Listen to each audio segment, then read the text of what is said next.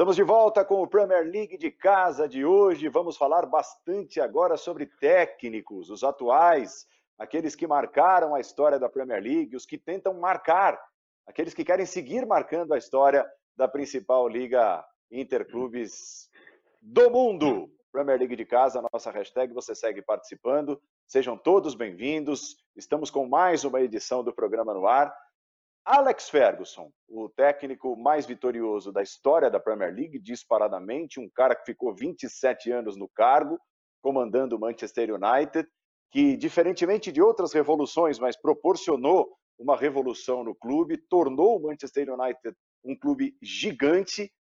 É difícil, né, Mauro, imaginar o surgimento de um novo Alex Ferguson por várias e várias circunstâncias, principalmente pelo que o futebol se tornou hoje um grande negócio, é, a invasão dos investidores estrangeiros, né? os clubes se tornando cada vez mais empresas. É, é, difícil imaginar o mesmo funcionário ocupando um cargo tão importante por quase 30 anos como foi o Ferguson. É, até porque essa, essa cultura do futebol na Inglaterra, né, de manutenção de técnicos por longos períodos, né, que sempre existiu, né, o caso dele ainda mais é, é, é, destacado, porque foi um período muito longo, realmente muito longo, mas os técnicos ficavam mais tempo. Se você pesquisa a lista de treinadores dos times ingleses ao longo de suas histórias, é, são vários e vários casos de técnicos ficaram durante várias temporadas consecutivas, não décadas, mas muitas temporadas e até décadas em alguns casos bem especiais como o dele. É, isso mudou, hoje a rotatividade é muito maior, não só porque é, a cobrança por resultados acaba é, resultando em, em, demissões, em trocas, mas até pela competitividade do mercado. Né? Nunca se imaginou, ah, o Real Madrid quer contratar o técnico do Manchester United nos tempos, nos tempos do Ferguson, ou um outro clube qualquer, outro grande, grande clube, no caso. Não, trabalhou esse tempo todo ali e nem se imaginava essa possibilidade. Talvez em algum momento pode ter surgido algum boato, algum rumor, algum interesse, mas na prática isso nunca aconteceu é, seguiu trabalhando. Hoje isso é mais improvável. Né? É, você tem casos como o próprio Guardiola, que está hoje no City, que estava é, ganhando, vencendo os títulos na Alemanha, mas não quis continuar. Antes também não quis continuar no Barcelona. Vai chegar um momento que ele não vai querer ficar no Manchester City, vai querer seguir seu caminho, vai querer buscar um outro desafio, alguma outra, é, é outra situação para sua carreira. E acho que essa mudança ela, ela é muito clara, é muito difícil que isso se repita de fato, ficar tanto tempo.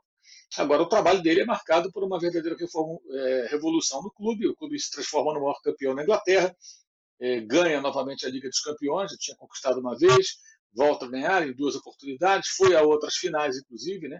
duas contra o Barcelona, poderia ter até mais títulos europeus nessa altura se tivesse sido bem sucedido naquelas finais, que também é, são derrotas até compreensíveis né, pela, pela superioridade do, do, do adversário.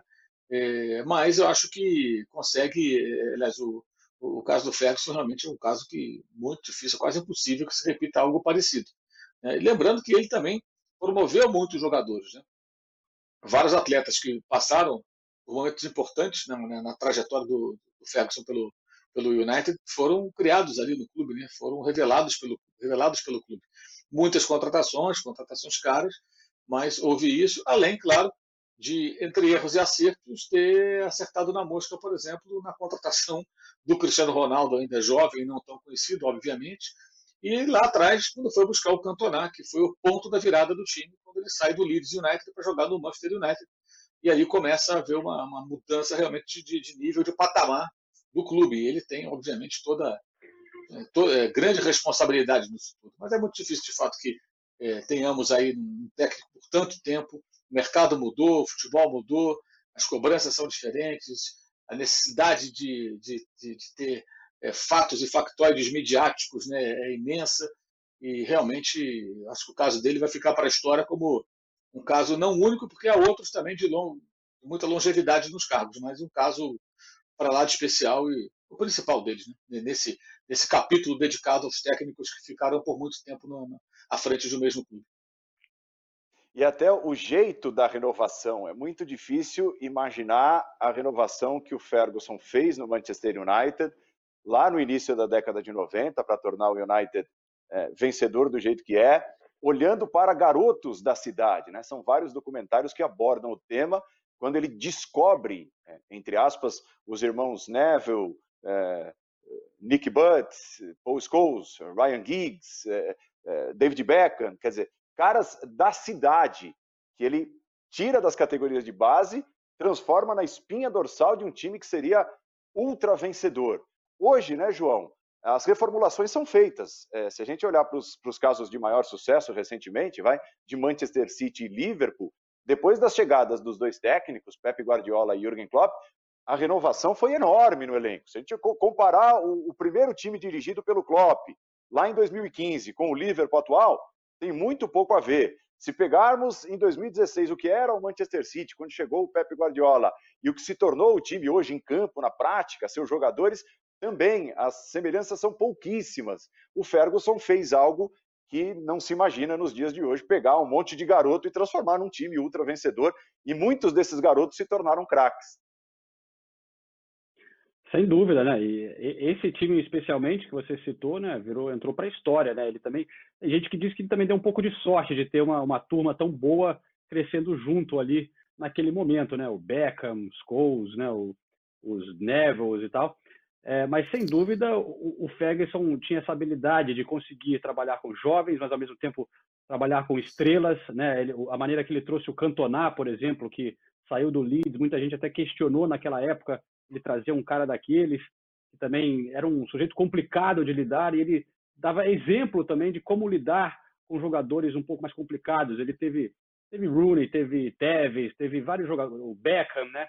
Que ele sabia tratar o jogador é, dentro desse elenco e criar um time vencedor. Né? E uma coisa que o Ferguson também ele é muito conhecido aqui por é, saber o momento de se desfazer de um jogador, né? Se um jogador mesmo se estivesse bem, mas não combinasse ali com o que estava acontecendo no vestiário, ou se de respeitasse ele de alguma forma, ele não demorava para botar o jogador para fora. Teve o caso, por exemplo, do, do Jaap Stam, um baita zagueiro holandês, que ele se desfez dele rapidamente, é, e muitos outros casos. Então, Ferguson era um cara que, além de ser um baita técnico, né, parte do trabalho dele era saber lidar ali e renovar o time, né, tirando jogadores, trazendo jogadores, e também uma outra coisa que foi muito importante foi saber renovar as pessoas em volta dele. Né? Ele reconhecia que é, o futebol vai evoluindo, que ele precisava trazer pessoas em volta, que os auxiliares né, e outras partes é, do clube, que às vezes alguns técnicos não souberam fazer. Talvez Arsène Wenger seja um grande exemplo de, que, de um cara que não conseguiu né, evoluir é, junto, apesar de ter feito um, um grande trabalho no início. É interessante essa coisa do dinheiro, né, Nathalie? Porque muitos olham, ah, mas eu faria o mesmo que o Jürgen Klopp, com tanto dinheiro tal. É, eu até fui pegar números é, do Jürgen Klopp, é, desde que chegou ao Liverpool, nessa questão de ser um manager, de negociar, de ir ao mercado. O, o Klopp gastou 430 milhões de libras né, em contratações de jogadores. Mas, mas as negociações que fez, liberando jogadores por exemplo, o Felipe Coutinho, pelo que liberou, né, pelo que foi contratado pelo Barcelona, tudo isso, se a gente somar, botar na balança, o Klopp gastou pouco mais de 80 milhões de libras só. Ele gastou a mais do que arrecadou com vendas de jogadores. Então, essa, essa questão de ser um manager, de, de trabalhar bem no mercado, de trabalhar bem com os valores, isso tudo faz parte também, né? Jürgen Klopp chega no auge da montagem de um time que começou a ser desenhado em 2015, em outubro de 2015, quando chegou, tendo gastado 80 milhões de libras apenas, apenas, no mundo de hoje dá para dizer assim, a mais do que arrecadou negociando jogadores. Não, e as grandes transações que o Liverpool fez com o Jürgen Klopp, elas foram mais do que justificadas, né? Que são os casos do Virgil van Dijk e do Alisson. É, e é porque ele foi muito contestado sobre isso, principalmente com o Van Dijk. Eu lembro que eu entrevistei o, o Klopp um dia depois que o Liverpool anunciou é, o negócio com da, da, chegada, da futura chegada do Van Dijk, né? E ele, ele falou: não, é o mercado que dita, então ele realmente é, é, é a característica de um treinador que tem a visão exata do que ele quer Sim. em campo. E isso é um grande mérito que o Klopp tem, né? Porque desde que ele chegou, ele conseguiu imprimir exatamente é, o que ele queria em termos de estilo de jogo, aos poucos, e a gente viu a evolução clara do Liverpool, e também é, não gastando o que, por exemplo, o Pep Guardiola gastou, que daí aqui na Inglaterra, se vão fazer uma crítica sobre o trabalho do Guardiola, vão falar, ah, mas ele gastou um bilhão de libras para montar o time dele, é, e o Jürgen Klopp gastou bem menos. Essa comparação existe muito, as pessoas comentam muito aqui sobre isso. É, mas não desmerece o trabalho de um nem de, nem de outro, né? Muito pelo contrário, a gente vê tudo que está acontecendo né, com, com o Liverpool e com, com o que o Jürgen Klopp vem fazendo, é, principalmente o trabalho dele no dia a dia, né? A, a forma como os jogadores evoluíram sob o comando dele. É, então, isso realmente tem que ser destacado, além do dinheiro que ambos os treinadores gastam, né? Aliás, todos os treinadores gastam e quem consegue gastar menos é muito elogiado. Até hoje, aqui na Inglaterra, as pessoas elogiam, por exemplo, um cara que a gente vai falar sobre daqui a pouco, né? O Brandon Rodgers, porque ele, ele conseguiu montar um time do Liverpool com ótimos jogadores e pouco dinheiro, né? Ele trouxe trouxe o Felipe Coutinho por um valor bem razoável, trouxe o James Milner, trouxe o Joe Gomes, que até hoje está aí, né? Então, essa questão de, de saber olhar o mercado, saber detectar o perfil dos jogadores que você quer e dentro de um orçamento que vai agradar o clube, com certeza é um diferencial para qualquer treinador e aí serviu é, a favor do Klopp.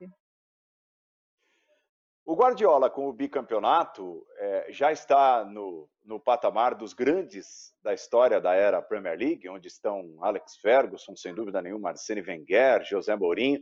Já dá para botar o Guardiola nessa, nessa prateleira aí, Mauro? Ele não só ganhou os campeonatos, como ganhou os campeonatos de forma avassaladora até, no caso do ano retrasado, no ano passado superando o Liverpool, com os dois é, batendo o recorde de pontos, ou seja, foram títulos é, e títulos é, cercados por outras taças, né? É, que não são a Premier League, mas são as Copas, Supercopa, tudo, né? levando tudo quanto é troféu que passava pelo caminho dentro da Inglaterra. É, isso é incomum, né? não é pouca coisa. Claro, se ele permanecer por mais tempo, continuar vencendo, como já ganhou um troféu nessa temporada da Copa da Liga, né? É, evidentemente ele vai ampliando aí a sua, a sua marca, né? colocando mais forte da sua marca no, no futebol da Inglaterra, mas Acho que ele já, já é um personagem marcante, né? sem dúvida alguma. E o detalhe, né? É, por mais que o City tenha dinheiro, já tenha conquistado títulos antes de sua chegada, o City não é visto como. Não, não era, pelo menos. Né? Talvez até comece a mudar, tenha começado a mudar nesses últimos anos. Mas o City nunca foi visto, apesar de ter recebido essa injeção de grana violentíssima lá dos Emirados Árabes, como o próprio rival da cidade, ou o Liverpool, ou o Arsenal, é, ou até o Chelsea, né, que construiu uma imagem de time grande, competitivo, do âmbito internacional, e nessa temporada ele pode até levar o time ao título europeu, né? o time está vivo na Liga dos Campeões, já com uma possibilidade muito grande de avançar depois de vencer o Real Madrid na Espanha. Acho que o Guardiola já é um personagem para lá de importante dentro da Premier League. Se ele vai superar marcas de outros técnicos, depende do tempo que ele ficar lá. Né? Teve um ano de adaptação e dali para frente, realmente, quando conseguiu entender onde estava e quais as estratégias necessárias. E também formação de elenco. Né? O primeiro ano dele, a primeira temporada dele foi com um elenco que ele herdou em algumas contratações. Quando começou a mudar, entre erros e acertos, fez uma reformulação do elenco e o time é, teve momentos de um desempenho excepcional, né? E com, com, e com conquistas, né? com taças e ótimo futebol. Passa por uma temporada mais turbulenta, mas ao mesmo tempo, como eu falei, está vivo na briga pelo título europeu que é o grande sonho hoje do clube. Né? É, é, como vencem, né, vencem e venceram Guardiola e, e Jürgen Klopp, eu acho que isso chama atenção, né, João? O, o futebol inglês tão competitivo, tão bilionário e vencer rompendo marcas como o Manchester City venceu nos dois últimos anos, como o Liverpool deve vencer nessa temporada, superação de 100 pontos, melhor ataque do mundo e tal e tal. E são tantas e tantas marcas. O Liverpool quase igualou os invictos do Arsenal na temporada 2003, 2004 e tal.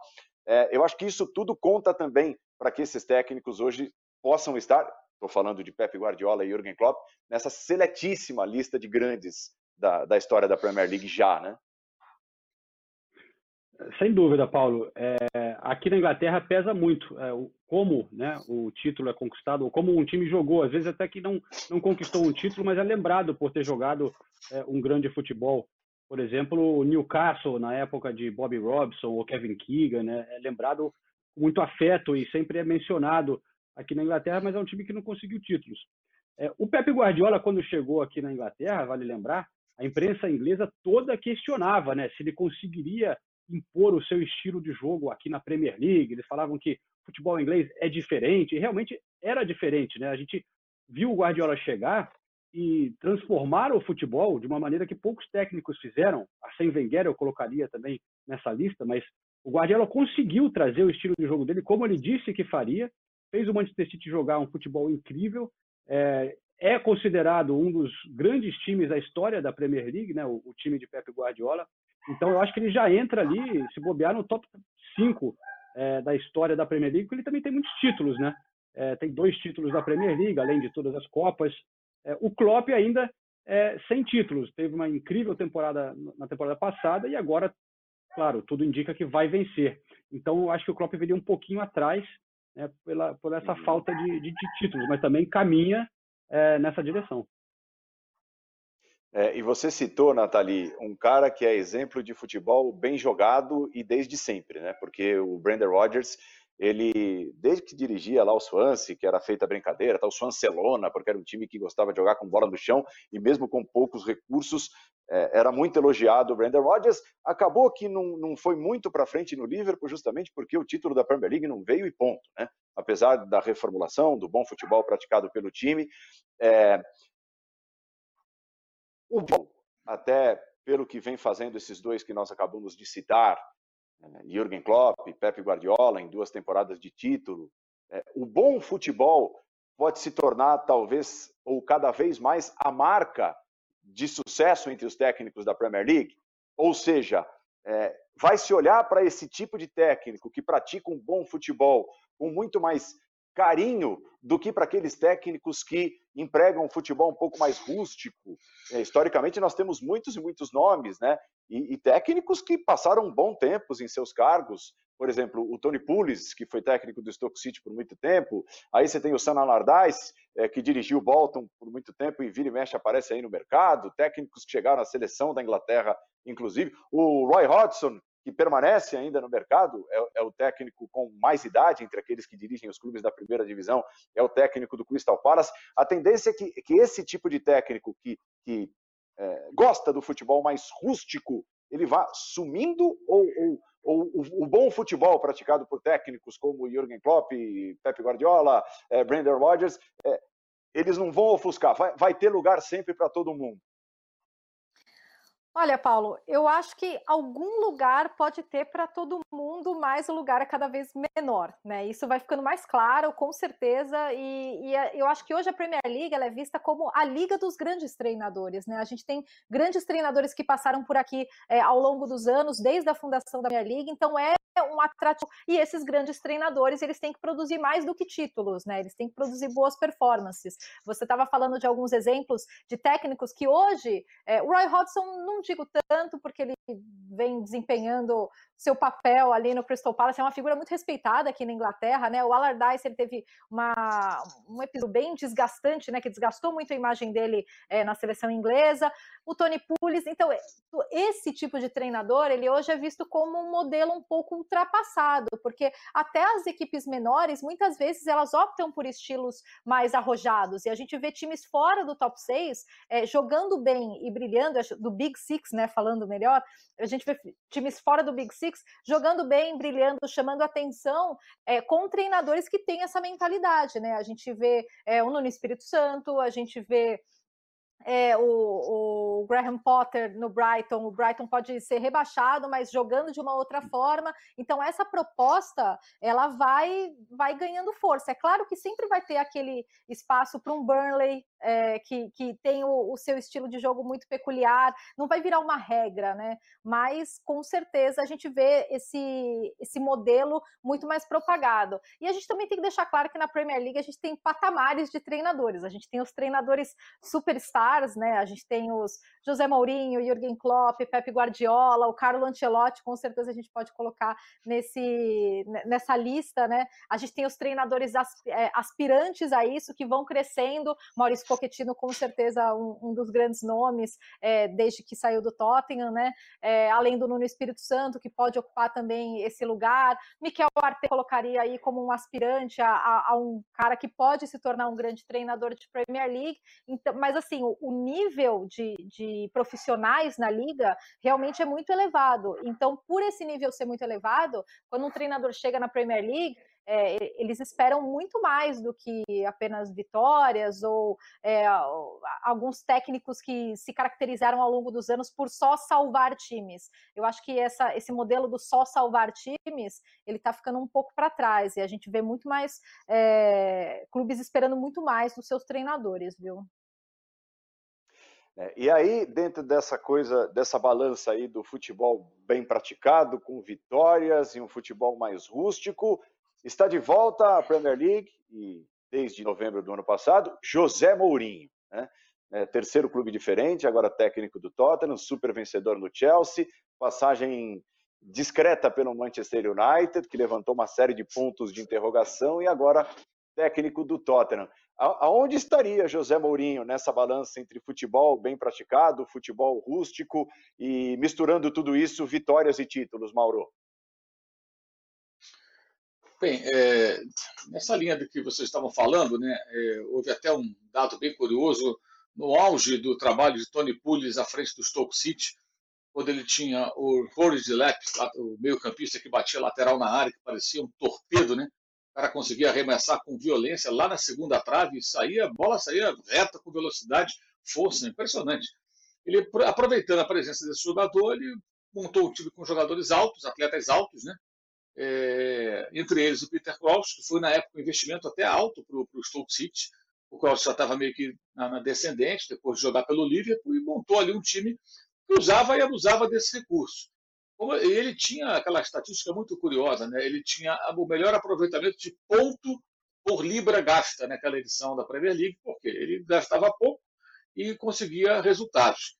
Mas isso vai ficando para trás de fato. Por quê? Porque aqueles recursos mais rústicos, que ainda vingavam naquele momento, vão, vão ficando mais difíceis. Ainda tem um Burnley, ainda tem o Sheffield United, que são times é, formados por muitos jogadores é, da ilha, digamos assim, né? É, pouco, poucos estrangeiros, estrangeiros de um, de, um, de um nível técnico mais baixo, orçamento menor, um que consegue se sustentar na Premier League há algum tempo, no caso do Burnley, outro que é, consegue surpreender nessa temporada o Sheffield United, com um orçamento bem baixo para a Premier League, é, mas não chegam a ser times que jogam de uma forma tão primitiva como o Stoke do Tony Pulis e algumas outras equipes. O que está acontecendo com o Mourinho? Ele está caminhando para ser uma nova versão desses caras aí, só que com um currículo muito maior, porque não consegue realmente apresentar um novo repertório, é, vive muito mais das suas aparições e suas frases de efeito, muita autoestima, né? A autoestima dele é, é altíssima, então ele quando se pronuncia, quando dá entrevistas, ele fala sempre com muita segurança, mas o que se vê é o que tentou mudar um pouco nessa volta à Premier League comandando o Tottenham no começo jogos mais abertos, muitos gols e tal, durou pouco tempo, depois os resultados ruins começaram a, a se amontoar, né? o time já está eliminado da Liga dos Campeões, sendo o atual vice do torneio e fazendo uma campanha nas últimas rodadas ruim. Então, eh, acho que ele caminha para ser isso. Do Tottenham vai para onde? Ou ele não volta mais à Premier League, se for embora, ou ele vai parar num time menor. É, me parece essa a caminhada do, do, do Zé Mourinho, a não ser que ele consiga uma reviravolta. Essa, essa reviravolta ela passaria, me parece, obrigatoriamente por uma mudança na forma de trabalhar. Porque da maneira como, como ele tem, tem pensado na a montagem dos seus times, eu acho que cada vez já sobrando menos espaço. Até me surpreendeu quando o Tottenham foi atrás dele, que ele foi atrás muito de uma grife, de um técnico com nome, com peso, né, do que de uma proposta de trabalho, uma proposta de jogo, digamos. Né? E isso mudou, mudou bastante e vai estar sofrendo transformações constantes até porque é um campeonato que tem como grande virtude ao longo de sua história, o campeonato inglês no modelo Premier League desde 92, justamente esse intercâmbio com técnicos e jogadores de várias nacionalidades que mudaram a maneira de se jogar bola na Inglaterra. Antes do, do, da Premier League era de um jeito e ela muda justamente por quê? Porque vão chegando novas ideias, vão chegando novos jogadores. Agora já vivemos uma fase em que na base já se trabalha fundamentos de uma maneira que não se trabalhava. É, já não, não, não, é outra história, é outra maneira de ver, de ver futebol e jogar futebol. E com isso, consequentemente, vai ficando muito difícil para caras como o Mourinho. Ou ele se reinventa, ou ele vai viver disso aí. Aparecendo um time, em outro, é, vivendo muito mais do nome e dessas reações como essa aí, pede silêncio, faz uma graça e tal, do que realmente por trabalhos consistentes. É, e até porque a exigência do Tottenham, depois de, de todos esses anos com o Maurício Pochettino, com tudo que o Tottenham é, conseguiu construir ao longo é, da era Pochettino, a exigência é muito maior, né, João? Convenhamos. Uma coisa é você dirigir o Burnley, ou conseguiu chegar na sétima posição há duas temporadas, foi uma coisa do outro mundo, mas é, quase que sempre ali brigando na segunda parte da tabela, entre os dez piores do campeonato. É, o Crystal Palace, que tem um jogo baseado na defesa com o Roy Hodgson, mas que está ótimo se ficar na primeira divisão. É, o Sheffield United, então, nem se fala, tá fazendo uma campanha absurda, é, campanha galgada também no seu aspecto defensivo, com muito pouco investimento e tudo mais. É, dirigir esses times, a exigência é outra. Dirigir o Tottenham, você precisa apresentar um pouco mais. Né? Sem dúvida. É, você precisa apresentar muito mais e o problema é que a competição é muito grande também, né? Você vê tantos times que estão crescendo, que estão com bons técnicos, com muito dinheiro para gastar. É, mas o Tottenham agora tem toda a estrutura para ser um dos maiores clubes, né? Com o um novo estádio, é, com o um novo centro de treinamentos. É, o fato de ser em Londres pesa muito também para atrair jogadores, para você arrecadar dinheiro. E o trabalho do Pochettino foi absolutamente fantástico, né? Ele realmente elevou o, o Tottenham para um novo patamar o Tottenham estava ali sempre é, brigando abaixo da zona de Champions, né? E o Pochettino colocou o Tottenham sempre ali entre os primeiros, chegou a brigar por título da Premier League. É, e aí apostaram no Mourinho, que faz tempo que não, não mostra um bom trabalho. Né? No Manchester United foi um, um grande fracasso.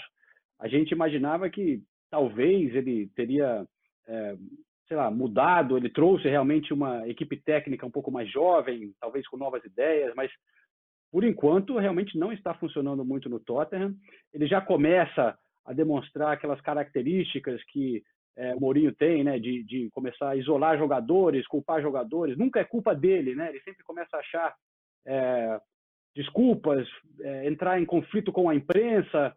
Então a gente já vê esse lado do Mourinho que todo mundo já conhece, né? Por onde ele passou ele deixou um rastro de problemas com jogadores, com o clube, com a imprensa, é, e a gente imaginava que talvez ele teria mudado. Ele mesmo disse que mudou, né? Quando ele chegou no Tottenham, ele anunciou que ficou um, um ano é, observando alguns erros dele. Aí nessa, nessas entrevistas, quando ele chegou todo feliz, né? É, mas a gente, apesar de ser é, um ótimo cara de você ter na Premier League, porque é muito bom valor, né? Sempre é, as pessoas estão interessadas em ver o Mourinho, ele dá declarações é, interessantes, engraçadas e tal, mas o trabalho dele realmente não anda bem e essa próxima temporada será essencial, porque se, se ele fracassar no Tottenham, como o Mauro disse, vai ser difícil imaginar para onde ele vai, a não ser que, claro, tem espaço na seleção de Portugal, alguma coisa assim, mas na Premier League vai ficar difícil para ele.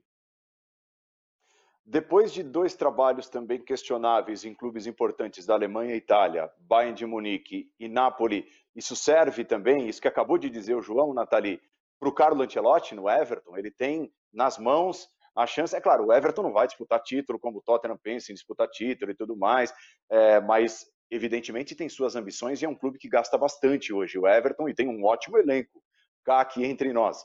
Vale para o Ancelotti também, tem uma oportunidade de ouro na carreira para se reencontrar com o seu melhor momento dirigindo um time na principal liga do mundo?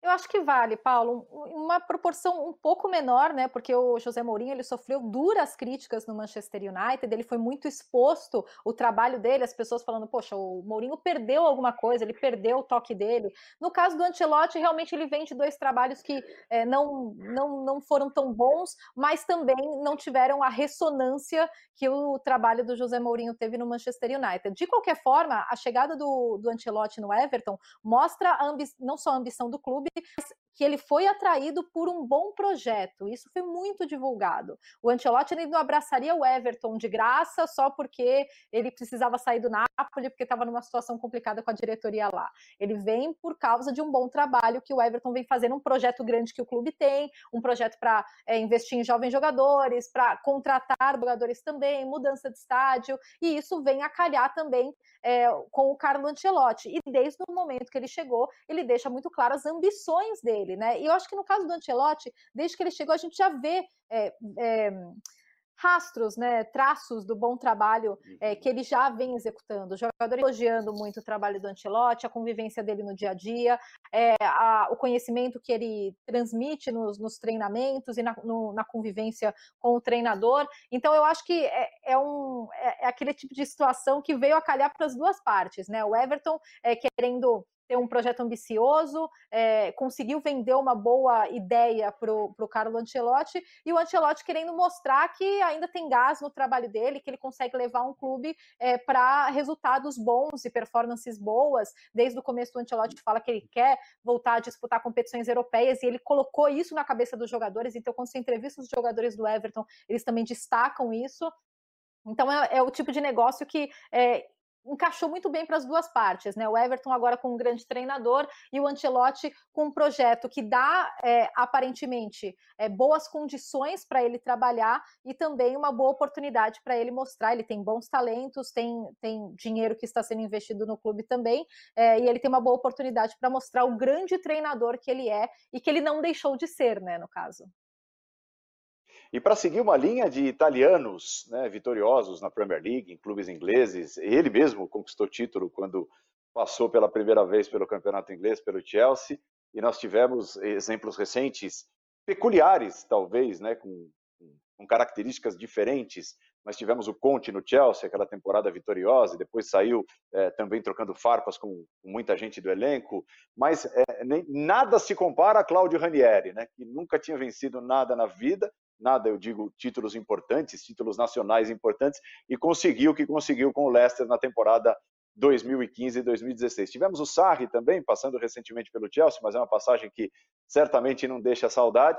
É, é uma história muito rica. O, o, o Di Matteo, que é suíço de nascimento, mas italiano na cidadania, e foi campeão europeu com o Chelsea, é, deu o único, o único, título europeu que o Chelsea tem em 2012. É uma ligação muito estreita entre clubes ingleses e técnicos italianos e, e essas, essa, esses dois últimos exemplos de títulos conquistados são muito peculiares, né, Mauro? O Ranieri com, com o Leicester em 2016 e depois o Antônio Conte na temporada seguinte.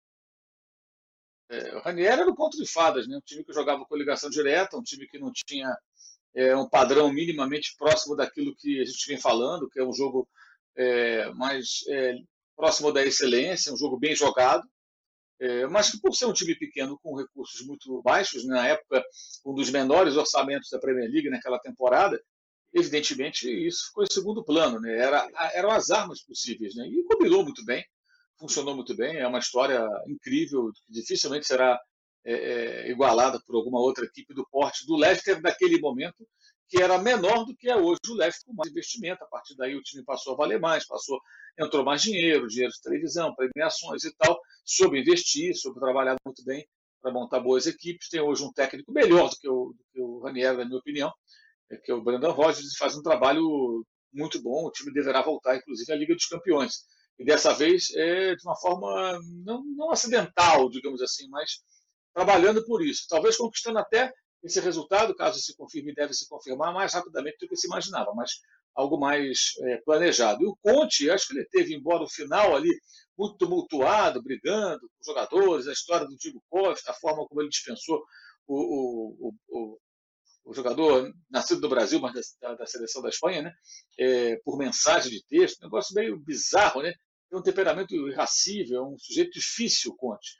Mas ele teve uma participação importante porque rapidamente colocou para funcionar o time num sistema de jogo que foi competitivo, é, atuando com três zagueiros, colocando um lateral para fazer a função um terceiro zagueiro, para ter um jogador rápido para fazer as coberturas, um jogador é, é como Aspilicueta, que é, é baixo né, para a posição de zagueiro, e era um terceiro zagueiro, mas não era o homem do jogo aéreo, era o homem para fazer justamente a, o trabalho de recuperação com velocidade ali é, na última linha defensiva.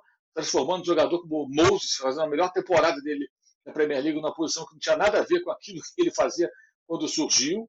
É, enfim, conseguiu realmente montar um time competitivo, vencedor, mas acho que o seu temperamento é, é, encurtou a passagem pela, pela Inglaterra, pela maneira como ele se desentendeu com tanta gente e acabou realmente ficando muito difícil para ele.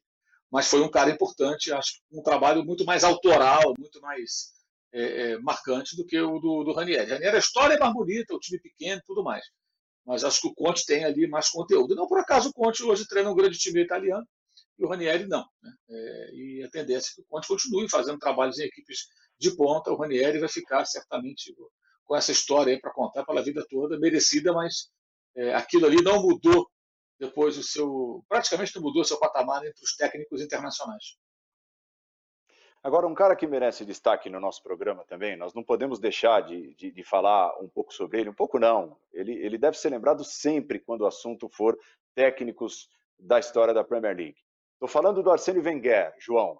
O Wenger deixou uma impressão que não foi, é, olhando para o campo, né, para a montagem do time e tudo mais, não foi das melhores nas duas últimas temporadas, quando deixou o Arsenal, mas foram quase 25 anos comandando o Arsenal, muitos títulos e muitas reformulações, né? Quando o Arsenal se muda, quando sai do Highbury, vai para o Emirates Stadium, acaba o dinheiro para contratações, é, a busca por jovens talentos. Talvez na história da Premier League ninguém tenha feito isso melhor do que o Arsene Wenger, né?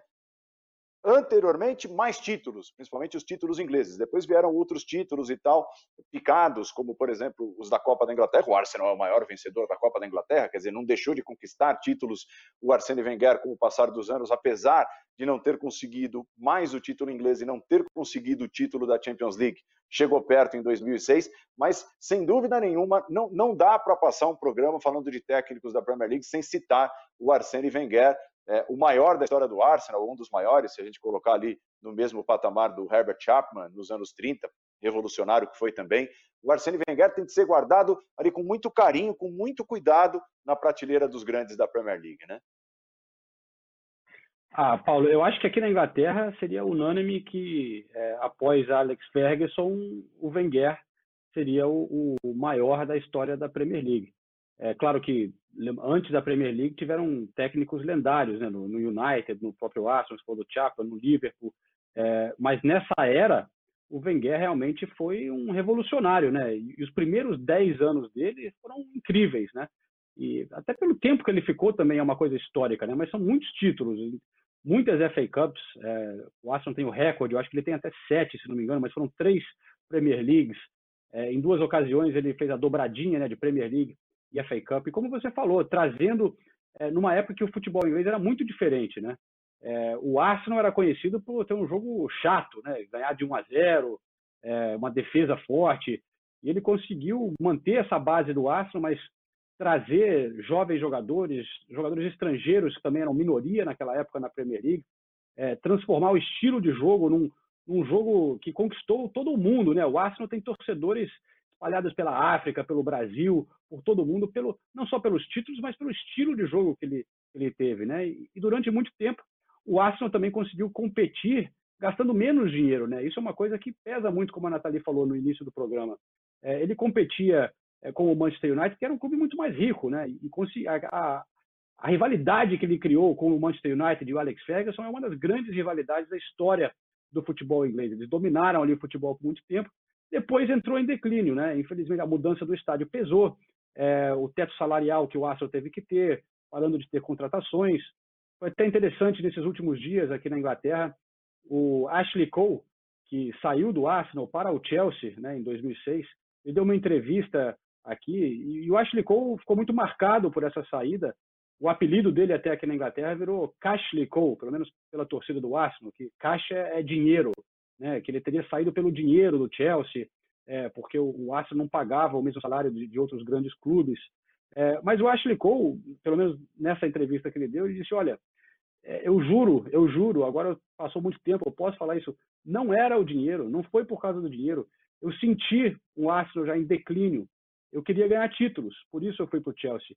E esse foi o caso de muitos jogadores, né? Ele não conseguiu segurar grandes jogadores, como o Robin Van Persie, foi para o Manchester United, venceu títulos, O próprio Manchester City começou a tirar muitos jogadores do Wenger e ele continuava apostando em jovens, mas numa época também que começou a ficar mais difícil competir e ele talvez começou a ficar um pouco atrasado. Então, assim, o fim foi um pouco triste, mas sem dúvida é, a gente não pode esquecer tudo o que ele fez e realmente está na história como um dos maiores da Premier League. E falamos de técnicos de várias nacionalidades, né, Nathalie Gedra, mas é impressionante como, é impressionante e triste, e eu sei que é uma bandeira que o Mauro é, levanta sempre e, em vários programas é, em que estamos juntos, é, é triste não termos é, a menor fagulha da possibilidade de um brasileiro estar dirigindo um time da Premier League, como foi com o Felipão, e, e não foi uma passagem de sucesso, logo se estranhou com, com jogadores importantes do elenco do Chelsea, é, não se fala em, em, momento algum, em hipótese alguma, da chegada de um, de um novo técnico brasileiro a um clube da Premier League. Né?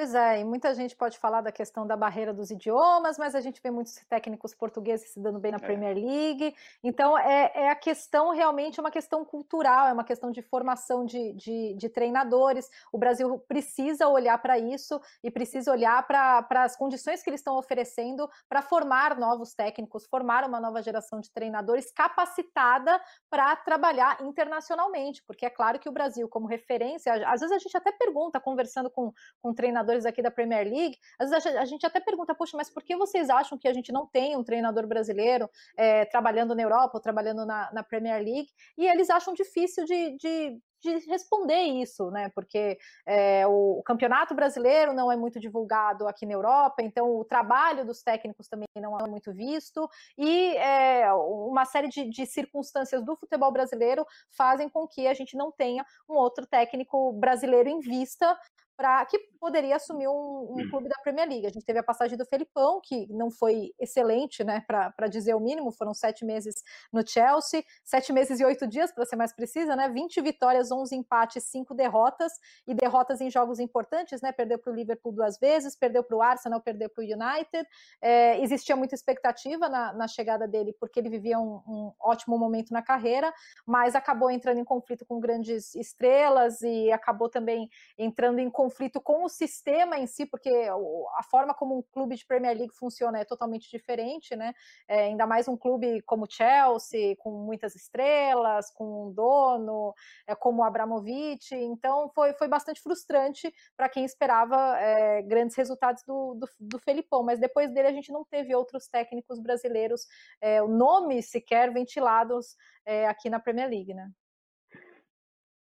Oi, Mauro. Pois é, você pega, por exemplo, o Filipão na reta final dele, tem um começo bom, né? Mas a, a reta final dele no, no Chelsea é 10 jogos, 10 últimos jogos são 5 derrotas, 5 vitórias e 2 empates, né? Então, assim, é, os resultados eram ruins. É, muita gente falava na época, de, depois disso, muita gente plantou aqui a ideia de que ele era boicotado pelos jogadores. É, eu me lembro de um, um jogo contra o Stoke City, já, ele já veio balançando, o time faz um gol no final todo mundo corre para abraçar no túnel do, do, banco de reservas. Na realidade, é o seguinte: o futebol que o Chelsea praticava com o Filipão era aquém daquilo que se esperava. Havia uma ilusão com relação ao Scolari, é, porque era um técnico que fez sucesso no comando da seleção portuguesa, foi campeão mundial com o Brasil. Então, houve essa expectativa de que pudesse ser um treinador que acrescentasse, mas os técnicos brasileiros não acrescentam, essa é a realidade. Pelo contrário, os estrangeiros que vêm aqui para mudar o nível do jogo.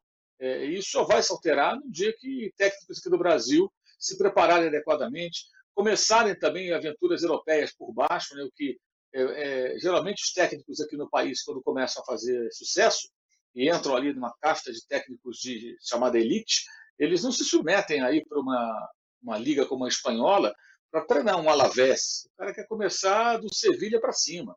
É, e às vezes não tem tamanho para isso. Eles não estão a fim de se aventurar num time médio de Portugal para ganhar espaço, experiência europeia, é, tentar levar um time desse a uma Liga Europa, quem sabe uma Liga dos Campeões, dependendo do, do porte dessa equipe, do elenco, né, do momento. Eles não, não vão em busca disso. Eles querem começar por cima.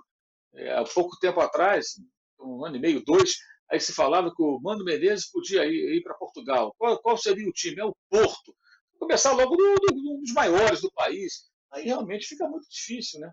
É, além da falta acho que, de capacidade, acho que falta até, em alguns casos, humildade para tentar começar por baixo, ganhando espaço. O Pochettino fez mais ou menos esse caminho. Né? O Felipão fez uma trajetória diferente, mas, de fato, a passagem dele pelo Chelsea é fraca, é muito aquém daquilo que se esperava. É, e depois que ele sai, inclusive, de engata uma série de vitórias. Né? É, e as coisas mudam tremendamente. Então, acho que muito difícil que aconteça de termos um técnico brasileiro é, na Europa e especialmente na Premier League, e não é a barreira do idioma que, que, que é, na verdade é o idioma do futebol. É esse que está pegando, não é se fala inglês ou fala inglês, não, não, passa por aí. Tanto que em Portugal também eles não vão para lá, e o idioma é o mesmo. Por que, que não vão para Portugal fazer sucesso? Tá Por que, que o Benfica não contrata um técnico brasileiro?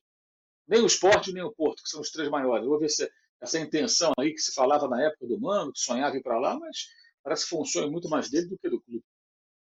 Muito bem. Ô blocão pesado, hein? Quantos e quantos nomes importantes passaram por esse bloco? Técnicos da Premier League. Nós vamos a um rápido intervalo e já voltamos para o encerramento do Premier League de casa de hoje.